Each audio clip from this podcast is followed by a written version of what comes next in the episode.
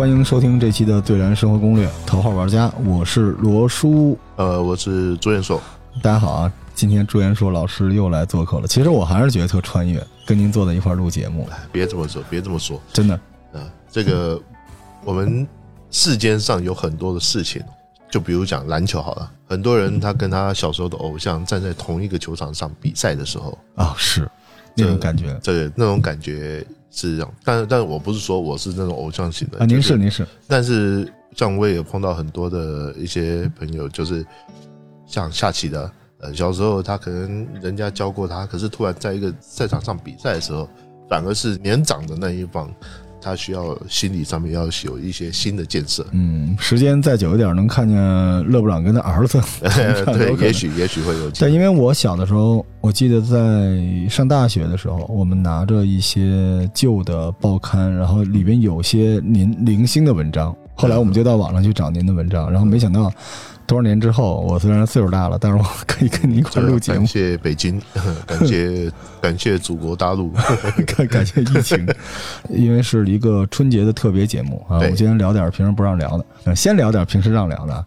我跟您玩一个快问快答。嗯，好，嗯，呃，我说，然后您就直接选，好吗？好嘞，咱们先开始这个您的专业项目啊，篮球，篮网还是湖人？篮网。热火三巨头，绿凯三巨头还是篮网三巨头？篮网三巨头，乔丹还是科比还是詹姆斯？乔丹。九六公牛还是五星勇士？九六公牛。八十年代的进攻还是现在的进攻？现在的进攻。在纽约打球还是在洛杉矶打球？呃，在洛杉矶。NBA 还是 NCAA？NCAA。东契奇还是宰恩威廉姆斯？宰恩。王治郅还是姚明还是易建联？姚明。郭艾伦还是周琦？郭艾伦吧。行。这些是我们很多听众问的问题，是吗？对，然后我把它给精简了，所以我们现在可以稍微展开一下啊。我们第一个问题是，嗯，您觉得今年总冠军，因为现在只是一个趋势嘛，因为这段时间我们上次录了篮网，但是这段时间欧文还是属于蜜月期，对，脑子比较正常，那篮网的火力还是很高的。那么今年您更看好谁呢？我我其实很愿意看好篮网，因为我觉得到到头来，到头来这三个人。的蜜月期至少可以维持一年，也就是说，他们在今年他们会，我也看得出来，他们有些球员开始做出彼此的牺牲了。哎，哈登啊，这我觉得是一个好事情。那现在只是说他们在板凳球员以及他们在这个防守方方面这个问题，可能还是很需要去解决。还有一个就是伤病的问题。对对，因为欧文是一个有点玻璃属性了。现在还有一点就是对于这个球队的管理哈，我觉得才是最重要的一个因素。包括说呃，现在我相信哈登也没什么时没什么时间去夜店玩了啊，因为那欧文也没有什么时间去做一些别别的事情。主要因为因为疫情。对对，这是其一，其二就是说现在大家都很清楚，你还没有打出一个名堂之前，你讲什么都没用。嗯。所以，如果讲说是对于冠军的欲望的话，我觉得篮网这一批人可能冠军欲望会高一点。是，只要夺冠就能把过去的所有乱七八糟的东西都给洗清。对对，至少他们是这么想的。篮网这个球队，它是一个什么文化呢？因为它好像就是富商组建球队，特别像我这边可以解释一下哈。篮网这支球队最早是在 ABA，哎，Nets，呃，Nets 他最早在 ABA，朱利叶斯欧文，对，朱利叶斯欧文，然后他们。一开始的时候啊，是在长岛那个龙，你住过美纽约，你应该知道。是。然后后来呢，这个 ABA 的这一支球队啊，他并入到了这个 NBA 以后，他搬到 New Jersey 去了，搬到 New Jersey 去了，也就是隔了一条哈德逊河，嗯，哈德逊河。然后呢，他变得说，他不是纽约的球队，因为 New Jersey 跟纽约还是不一样的。是。那他他在 New Jersey 的这一这一头，但是他又有一点纽约的属性。嗯。那后来才又搬回到这个布鲁克林，嗯啊，那其实就纽约来讲，我们已经看过很多这种所谓一个城市两支球队，像纽约有洋基有大都会，嗯，两支都已经算是算称得上是豪门球队，是。那么它的市场也吃得下这样的一个情况，嗯，那布鲁克林自。美国由职业体育以来，就一直是所谓的职业体育的圣地。嗯，包括现在我们知道洛杉矶道奇队是最早在布鲁克林，布鲁克林道奇队哈才搬到洛杉矶去的。所以他的这个职业在布鲁克林区弄一个篮网队，我觉得是一个蛮蛮不错的一个选择。嗯，非常聪明的一个选择。对。但是当时搬过去之后，他之前的俄罗斯老板最早就想组豪门球队哈，嗯，就那次大转会，对，把加奈特、把这个皮尔斯、把这个德隆威廉姆斯给组合起来，对。但是那个时候这三个球员年纪都已经偏大了，是，所以他后来没有成功。是，而且球队的大脑德隆威廉姆斯他也有点问题，性格方面嘛。是是是，不然跟爵士也不至于闹成那样。你想想看嘛，他们组队组组合的时候已经是呃二零一几年的事情了。嗯，那时候加奈特已经进入联盟有十几年了。是，皮尔斯九八年进来的，那也有十几年了。德隆威廉姆斯稍微年纪轻一点，可是他的伤病是最多的。是，所以这这个有的时候就是。呃，你你到纽约这个城市，你无可避免的你要跟尼克斯相竞争。嗯，那尼克斯这几这一些年来都是就是那个样子，就就是蛮蛮糟糕的那个样子。是啊，但是问题是他的市值还是整个 NBA 里面是排名第一的。是的啊，因此他必须要有一些其他的新作为，才能够跟尼克斯来竞争。哦，要这么说，那当年跟公牛争。东区冠军的那支尼克斯就是巅峰了啊！呃，对，可以说是一个九零年代的尼克斯是鼎盛时期。我现在想起来太强大啊！就尤因，嗯，对他在的那支，包括当时派德莱里啊，包括后来范甘迪啊。当然，在七零年代尼克斯也拿过冠军，嗯，那个是另外已经是 long time ago 的事情。是，但是问题是说，这个尼克斯在在尼克斯打到一个什么程度，他能够火的地步，跟其他的球队。它不是一个级别，嗯，不是一个待遇。是的，哎，那么今年篮网等于又是一个超巨组合的球队啊，这这个球队文化现在是什么样？我觉得他们还没有建立起一个球队文化，嗯，因为也谈不上。那篮网他过去在进入到 NBA 之后，他打的也是很一般，一直到基德。来到了篮网队，嗯，才有一些比较明显的一个改变。那支球队其实阵容也不咋地，对，阵容是真的不怎么。就当时一个是东区也弱点一个是基德确实厉害啊。当时就是肯扬、马丁啊，然后 Richardson 对吧？就那么几个。然后后来又有卡特的加入啊，对，那但是实际上他们就是有非人的传统，嗯，就是他们有从 Julius Urban。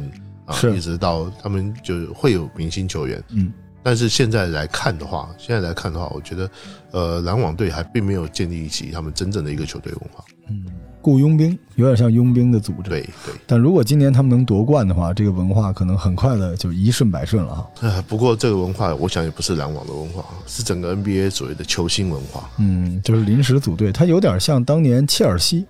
英超那支球队，就当时那个阿布刚去的时候，其实啊，你想哈，球队的文化是往往他性格是谁建立的？是老板建立的。老板他是什么样的人，他可能就会建立一个什么样的文化。所以是电商文化的球队。对，那有可能就电商文化，你只要有用，什么好就买过来，不好立刻就卖掉。哎，对，哎，但是还是希望伤病滚粗吧。对，就希望今年 KD 在这种高强度的比赛中，他能打得尽兴，然后也希望。欧文能够少受伤，对对，只要不受伤，我看他还挺正常。我其实最欣慰的是看到杜兰特现在的状态，嗯，可以说是非常非常好，是的，非常非常好。嗯，那么您更看好篮网还是湖人呢？如果这两队啊，再过几个月交手的话，我觉得篮网队它是一个上升势头，嗯，但是湖人队我就不敢说了。嗯，因为湖人今年到现在为止好像出了点小问题。其实其实都一切都在稳定，是都很稳定。是，就是说，我觉得最没问题的是湖人队，但是他就是，就比如讲，他是在一个很高的高度，对，但是也看不出他比过去更强。是，可是篮网队，你是不知道他能够飞得多高。这勒布朗好像从来没有经历过这种挑战者、非挑战者的姿态。其实之前也有啊，之前也有，但是。就今年来看，这人家现在真的有这三巨头，嗯，兵强马壮，多了一个，那也不好说到底会是什么样一个结果。所以今年您更倾向于？我是希望篮网能赢。OK，差不多六四开。嗯嗯，行，这么问这节目听着可就过瘾了。呃，目前是五五，目前是五，呃，目前是五五。好嘞好嘞，当时热火三巨、绿凯三巨和篮网，您选了篮网哈。呃，现在的篮网，对，选了现在的篮网，对，是因为当时那个热火三巨里边，Chris Bosh 他就有点不三巨是吗？呃，应该是说现在这个篮网这三巨是火力最强的，嗯，就进攻火力就是最成熟的。你想想看，三个人有两个是年度 MVP，是，而且那么多得分王哈，没错。而且当时热火也有一个问题，就是如果你说现在篮网分这个球分不过来的话，热火当时也是。勒布朗和韦德的进攻方式有点像，对。不过最主要，我觉得勒布朗他不是一个自私的球员，嗯。所以这几个巨头来算起来的话，也还倒也还行，嗯。但当年那支凯尔特人的三巨头，我还是印象挺深刻。你指的是哪一个？呃，KG、保罗·皮尔斯和雷阿伦。但是哈，如果要比较的话，我觉得这一组是最弱的，嗯。因为你想想看，他们当即便是他们拿总冠军的那一年，他们每一轮。都是四比三，非常惊险。嗯，每一轮都是四比三，这也是前所未有。是，所以我倒是觉得当年的那个凯尔特人，他没有绝对的优势。是，其实靠经验熬过来的。对对，而且他的角色球员很强。你敢把那个隆多算成角色球员吗？是啊，是吧？OK。那下一个问题引战了啊，乔丹还是科比还是詹姆斯？因为之前您在那个节目里边，对，跟大家说一下啊，在公众平台上搜索，在播客平台上搜索“真蓝人”，真假的真，篮球的篮啊，真蓝人能够搜到朱老师的新的播客节目。在那个播客节目里面，最新的一期里面，朱老师还是站了队的啊，科比和詹姆斯啊，更喜欢科比一点。对，没错，没错，嗯因为科比是一个凡人，肉身成圣。啊，你这边讲，我以为你问我哪一个最强啊？我们问的就是这个，所以乔丹、科比和詹姆斯嘛。对我，我还是占乔丹一票，因为这么说好了，乔丹满足了每一个球迷，不管是喜欢他的、讨厌他的，嗯，你觉得他会做出什么样的事情，他都给你做到了，什么绝杀啊，得很多分数啊。单场五十分啊，四十分这种各各种上限式的这种，嗯，这种表现，生着重病看高分，对他都做到了。OK，所以我没有办法说乔丹不是最强的，史上最强球员。所以现在对很多在包括北美的争论也是说勒布朗跟乔丹去比了，最近都不太用勒布朗跟科比去比了。其实其实很简单一个道理啊，我觉得用史上最强啊。要相对来看，嗯，如果你说勒布朗跟乔丹哪一个技术更好，我会认为勒布朗在场上他的主宰力可能比如果现在，但是两个人差了二十年，是。就好像你拿那个武器一样，是的，你总不会把二十代的坦克车跟现在坦克车相比。是有代差，哎，对，这是有代差的，嗯，所以这个是一个没有办法去比较的问题，那。我们要换一个角度来想，如果乔丹用现在的方式去训练，用现在的方式的篮球概念去做的话，他能不能够这么强？是，我可以告诉你，绝对可以。是，那反而是勒布朗回到二十年前啊，那时候八四年的那个时候的时候，他有没有可能取得这样巨大的成功？可能也可以，嗯，但是会不会这么成功就不知道了。所以这是有一些。应该是说有一些时代上面的问题，那问题是人家刚好在那个时代是最伟大，影响力就又这么大，嗯，那就没有办法。在乔丹那时代，有一个挺现代勒布朗的打法的，就是巴克利。我那天穿的有点有点那个类型，就力量型，但是技术也还好。对，巴克利他的技术很成熟，是他转到太阳之后，他的低位啊各种技术他就变得比较细腻。嗯，但是巴克利跟其实。拿巴克利跟勒布朗比，我觉得有点怪哈，有点怪，因为巴克利是很纯前锋型的，是打法，他不传，他不是说不传球，他会传球，但是他没有像勒布朗，他不是 playmaker。OK，那顺着这个就说一下，为什么九六公牛和五星勇士您选了九六公牛？因为九六公牛的防守是没有短板的，很简单一个道理，防守九六公牛很多人都认为他们的进攻有乔丹，所以最强。实际上，九六公牛的防守也是有史以来我看过最好的。是我我不认为有哪一支球队能够在面对九六公牛的那一支的球队的时候，你的防守能够过关。嗯，他那时候打球基本就第三节认真一下，第三节就是那种窒息性的防守。给你他他有三个联盟精英级，所谓精英级就可以入选第一队的防守球员：皮蓬、乔丹跟罗德曼。那么你其他球队你要跟他打什么？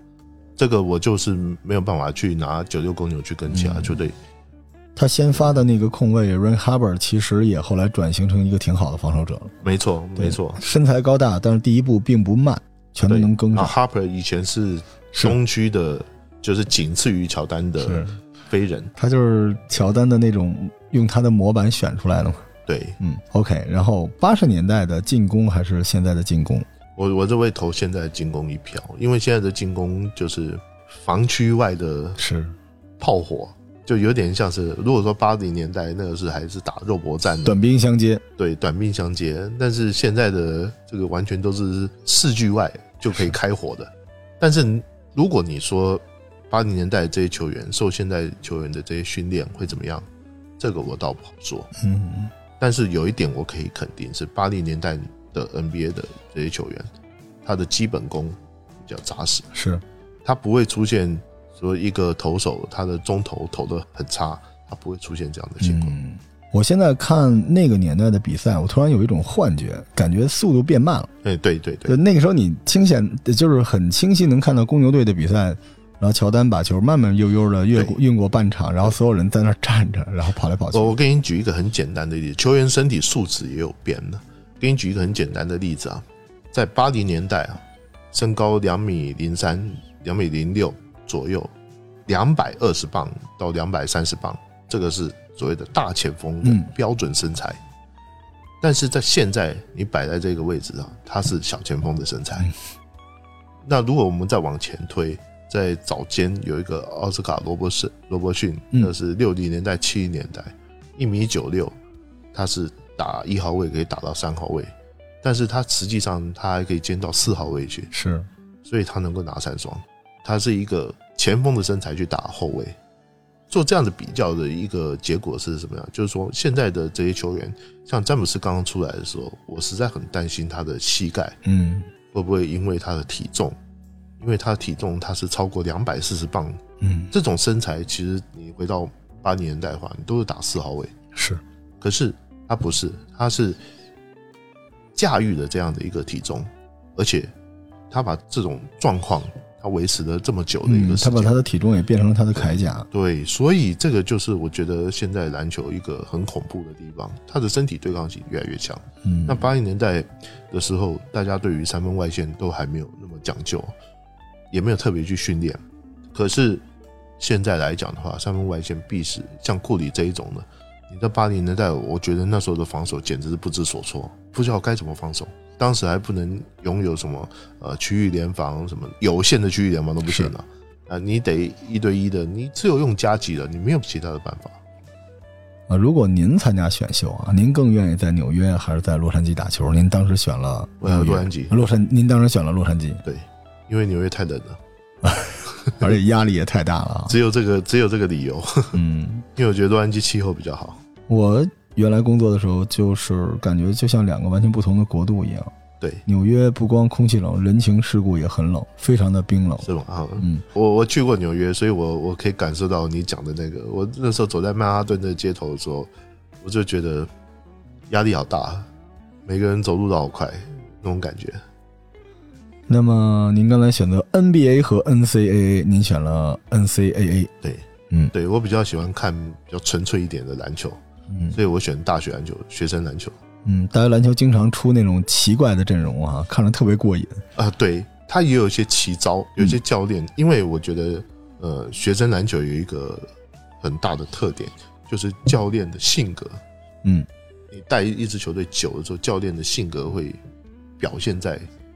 这个球队身上，这个是我觉得非常有意思。甚至球队会根据教练的性格去选人，而且每一代可能都选这种小型的后卫，或者选这种啊大白的中锋都不一定哈。对，每一代都会。对，OK。然后 NBA 的未来的门面，您之前我刚才问您是东契奇还是 Zion，你最后选了 Zion Williams。对，您还是选，也是因为您刚才说的，因为因为我。从我自己作为一个媒体的角度来讲，威恩森他的这个看点比较多，嗯，就是他在技术上面他会有爆点。那东契奇也很好，可是东契奇给我的感觉就是少了一点什么，就觉得会少了一点什么。就是在现有的模板上，每一条都加到比较高的段位，他不是一个惊喜，就是很强的一个球员。我并不认为说塞恩比这个东契奇要就球员的层面来讲，嗯，我不觉得他更好，嗯。可是就现在来看，我会如果说要花钱去看谁的比赛，那当然我会想想看塞恩的比赛。我有一种感觉，我那时候在美国没事老看他们打球，东契奇就像是一个高年级的。Playmaker 去打低年级的比赛，就是你让郭艾伦去打那个街头比赛，就那种感觉。他每样技术都合理，都好看，但 Zion 就是一个完全一个怪物。呃，对。但是他今年您看了吗？他今年扣篮各方面都挺保守的。我就觉得这也是还好了，毕竟他也是受过伤的，所以他是要保守的打一打，然后看看是身体的情况怎么样。OK，你要打的长久，你就呃这样这样不扣篮的，今年。最明显的是格里芬，是，呃，格里芬今年都不扣篮了，所以现在大家说，那你还有谁有啥有啥价值？嗯，那詹恩他会慢慢的，就是说，因为他的模板是慢慢的去像拉拉布朗这样的身材，那他达不到那样的高度，但是他可以达到拉布朗百分之七十，那就已经很厉害了，那已经是顶流的一个球星了。伤病滚粗吧，所以伤病一定要要谨慎。是。然后下一个话题比较尖锐啊，我都没告诉您这个题面是什么，我就直接问了您：王治郅、姚明还是易建联？嗯，您是怎么理解这道问题的？我以为你说的是这三个球员哪一个比较伟大，或者是就是这个题面。您您，所以我们这个游戏特别好玩。这个我当然是回答是姚明，因为我很简单一个道理：姚明让很多不看篮球的人也开始看篮球了，不论男女，不论老少，就这么简单。这个是，不管是外国人所理解的姚明对于中国篮球的影响，还是姚明对于，也就是说，易建联、王治郅，我自己私里对私底下私交，嗯，我跟王治郅没有交集，但是我跟易建联、跟姚明这私交都很好。阿联就是一个标准的篮球的球员，王治郅也是，可是姚明是超过了这个成绩。logo，对我们一帮从小看中国队打球的小孩儿。就到现在会陷入一个讨论，因为很多人在我们心里面肯定是姚王姚王嘛，姚明之后肯定是王治郅，然后老一辈呢就讨论说胡卫东和王治郅谁更好一点啊？我其实会觉得阿联的历史地位应该要高一些，现在会更高。对，是对，因为其实阿联嗯，在中国男篮的低谷的时候，他相当于就一个人扛着男篮往前走。对，对，王治郅更多的时候身边是有老大哥的嘛。对，没错。嗯，那最后一个问题就是中国篮球的未来，郭艾伦还是周琦？其实他们已经不算未来了，就是当下了。就是当下。其实对郭艾伦来讲，对周琦来讲，周琦可能自己肩上背负的东西会比较重，因为过去有中国长城的传统嘛。嗯。那长城到你这个手上的时候，你不行啊。还呃，之前世界杯对，还有那样的一个失误，嗯，那其实我我自己个人是认为，我不会怪周琦在世界杯里面发生的，但是他有未来，他要有一个责任感，这个责任感不仅是技术上的，还包括你的心理上的，你不论是哪一方面，你都要有一个责任感，说好，我要扛起这个是。这一面旗帜。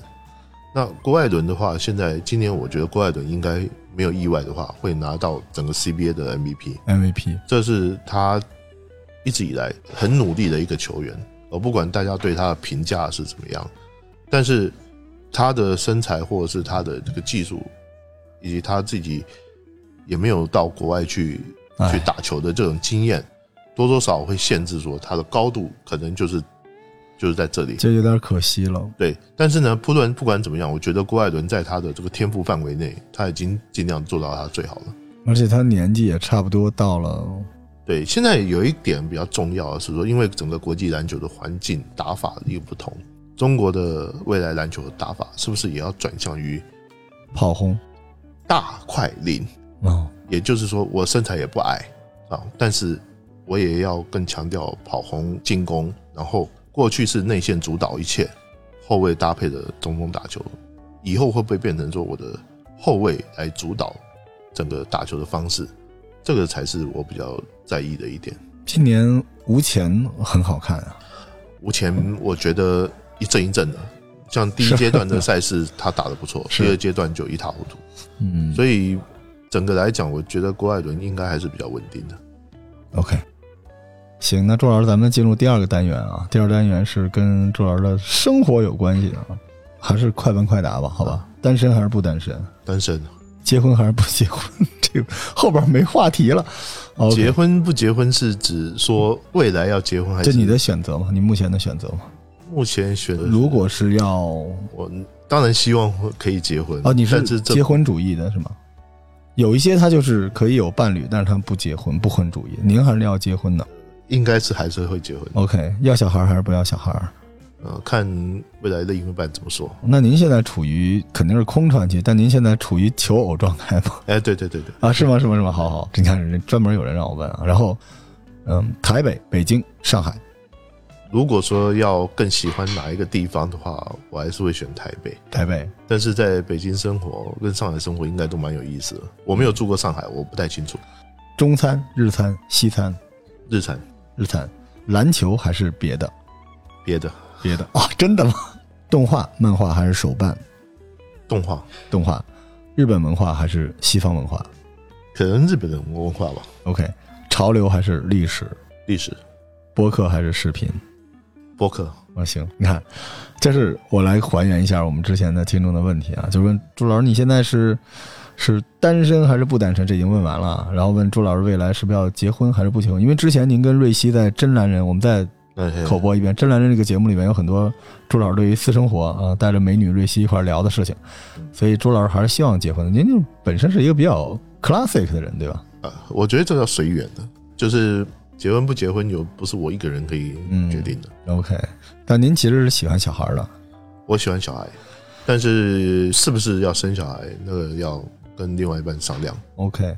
嗯，那么关于台北、北京、上海呢？我们听众的原话是：您更喜欢哪个城市？但这个话其实没什么用，因为你作为居住的人和你作为作为这个工作或者旅行的心态不太一样哈。嗯，对对，因因为其实如果说只住的舒服，我会觉得在台北住的比较舒服，但是在北京生活是比较有意思，就是包括朋友可能跟我生活圈或者工作啊，朋友都在这边。嗯啊，你会比较有人聊，或者是有事情做。北京的朋友和台北的朋友有什么区别吗？难，就是不是不是不是那种朋友，应该是说北京工作可以各种不同类型的朋友，OK，都很多。就比比如说我下棋，我我下棋的朋友，篮球篮球的朋友，我要吃饭喝酒也有吃饭喝酒的朋友。可是，在台北的话，我就比较少这样的朋友。因为北京的层次可能更多。这么说好，我在台北更窄，更窄一点。对对，但是因为您来北京也是因为工作驱动嘛，所以您就主动或者被动的要认识很多人。对，但是我觉得我去一个地方，我会蛮融入那个地方的生活。嗯，比如讲我在北京，我就很少去跟台湾人接触。哦，北京台湾人有几个圈子，您知道吗？我其实不一点都不有一个特别大的中医的圈子。很多台湾的医生，但是我我一点都不知道，甚至我会回避。哦，就因为我来了之后，我会回避，说我我不要在这个地方，我再跟一堆台湾的朋友在一起，我会想认识这边的人。对，就跟我在美国认识的都是北京人，我 我去那干嘛去了？我在北京待着不行吗？那您会更愿意结交那种就是呃工作上有共同话题的人，还是完全跟工作无关，就大家一起生活？三教九流都可以。我这人交朋友很开放的，三教九流。您喝酒吗？我给您拉点三教九流吧。啊不，我我所谓的三教九流是说，你不管是什么领域的，只要性格上面嗯合得来嗯，互相尊重有趣，那么我都觉得没有没有什么大问题。好呀，也不管你职业的高低，所以各式各样的朋友我都有。好的，我合伙人老康下围棋。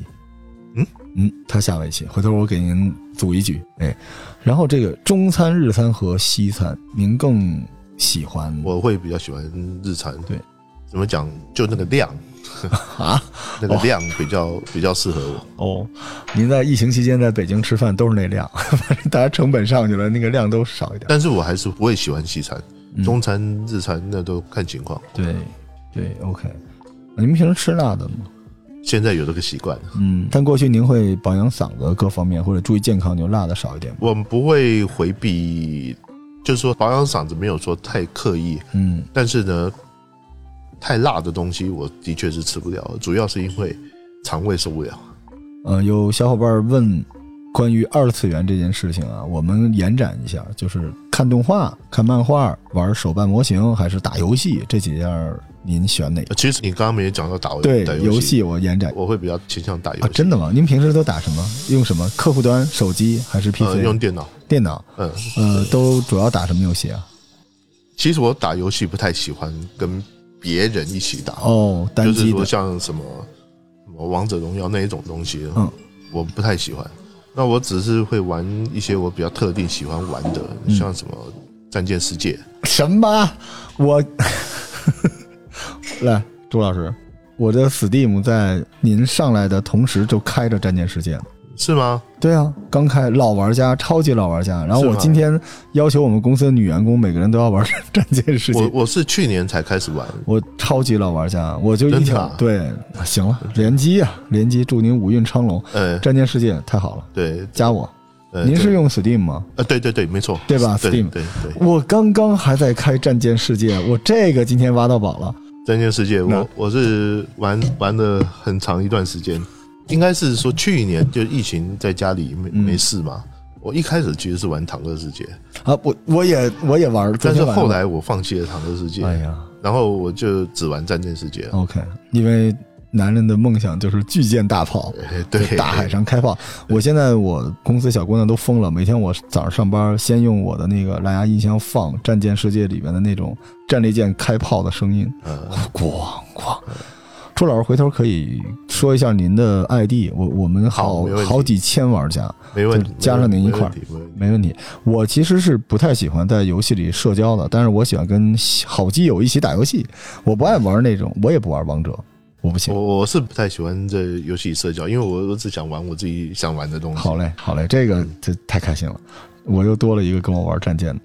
篮球还是其他？这有人问说，朱老师未来的工作的重心，因为您工作肯定是篮球，但是就是说会发展一些其他的。因为我觉得我不是那么百分之百的篮球人。举一个简单例子，就是如果我发觉说我的脑子啊，只用在有一个地方的话，我会觉得有点浪费。哦，好的，那所以我会发。多想想，多知道一些其他的东西。不管你们理解的其他东西是指什么，我我你你知道我理解是什么？嗯，可以。但是我会多去多去尝试一些其他不同的。我们这儿有小伙伴跪求您更新呃 AV 编年史什么之类的。再来啊，嗯，那么除了游戏啊，呃，日本文化和西方文化，您选了日本文化哈？对，嗯，那您选日本文化跟您说的其他东西还是有点关联吧？因为上次我跟您不是聊的，其实主要是跟我个性有关系。其实你知道吗？我父亲呢，很早不知道多久以前，曾经想问我说，他觉得我适合去日本留学，嗯，因为他觉得我的个性蛮适合那里的。但是具体他讲所谓的个性是什么，嗯，我不太理解，嗯，一直到我长大之后，我才慢慢可以开始理解。您追求道，不是说变态哦，这个我我我要我要先说明一下，不是说我个人比较传统，嗯。我很能够接受那些反传统的东西，嗯，而是它里面有一些有秩序的内容，有秩序的东西是我可能比较比较会接受的。您父亲他老人家早就看穿了一切哈，呃，有可能。那潮流和历史里面更选择历史哈，对，因为您每次在这个书店 挑的书都是我喜欢的，我跟您真是很相似，我们是同一类的，对，同一个同一类的。那么播客和视频，您选择了播客哈？因为我不上相，我说剪了发型，感觉好多了啊，特别的阳光。现在呢，我们联系一下，其实嗯，上次跟您也聊过，所以未来您可能会在历史啊、文化类，尤其是包括这个日本类的东西，会做更多的输出吗？对，其实但是我要先强调一点，我不是专家，我只能说是一个比较资深的一个。一个玩家就哎，玩家玩家就或者是一个呃读者对啊，像比如说我很喜欢看日剧，嗯，那之前玩那个《信长之野望》的时候，我每玩一个游戏玩到一个点的时候，我就会想要去把它的历史啊一些给它搜罗出来。所以您喜欢泰格励志这种游戏啊？对对对对对。我们回头那个单开一期聊聊日本战国，跟朱老师聊聊日本战国。我还是特别期待您在日本文化。呃玩家的这个领域里边的输出的，应该非常非常的有意思。然后下一个就是是一个非常严肃的话题，但我们没办法展开说，因为太严肃了，我们就快问快答，好吧？小泽圆还是川岛合金石？川岛合金石。丽花离子还是武藤兰？丽花离子。小泽玛利亚还是松岛枫？松岛枫。樱田樱还是濑户由一？樱田樱。天海一还是博多野结衣？天海一。冲天杏梨还是吉德明步？冲田。追名由奈还是上原亚衣？追名由奈吧。萧田不美还是金香茱莉亚？这个我很想两个都选，可是要选一个，我就选这小田不美。哦，深田咏美还是三上优雅？深田咏美。好的，懂了。啊，这一趴他们也听不清楚啊。咱们说的是一些这个日本的一些作家，一些这个老师们，一些老师们啊，跟大家挑挑老师们。这是很多人要问的。朱老师脸上绽放了笑容。啊，这一趴就过去了，这没法，这能能展开。我们就我们就不聊，但是能聊一下，能聊一下，因为大过节的，对吧？对，咱们掌握尺度。呃，为什么小泽圆和川岛合金石选了川岛合金石呢？比较有女朋友的气息，是吧？比较甜，而且比较邻家女孩的那种，对对对，就没有太多的那种秀感，对吧？没错没错没错。那丽花和武藤呢？嗯，丽花比较像是一个比较。强势的是，我每次看到她，我都会想像外国人对吧？呃，每次看到她，我都会想到一个日本演员叫天海佑希哦，就是他们有共同的一个特性，我觉得这种女孩女人特别有有意思。嗯，呵，就是那种好的。那小泽和松岛，我会选择松岛枫吧，就是可能是我对小泽玛利亚印象不太好。OK，因为他背弃了，嗯，懂。那英田和濑户，因为呃，英田也是划时代的一个对老师了，对吧？对，产产能非常的高。哈，呃，因为呃，樱田樱田樱的话，可能看的人比较少，但是呢，上千部呢，你怎么能这样？但是哈，嗯，但是呢，他的这个技术很好。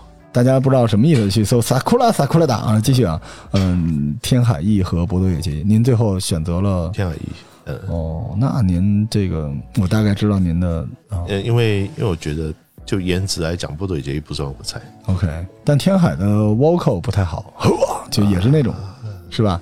这节目深了啊，咱们，然后追名由奈和上原亚衣。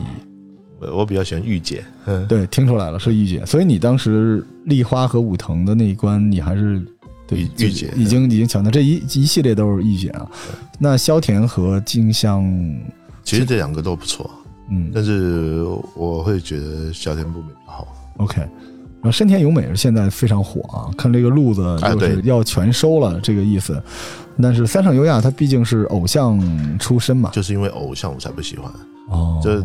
我比较喜欢这种平民型的，所以您喜欢那种产能高的御姐邻家的平民的作者？很简单啊，就我看这个，我只有一个标准，他是不是很好相处？哦，感觉上我觉得像深田优美，我就觉得他嗯蛮有趣的。其实深田优美是。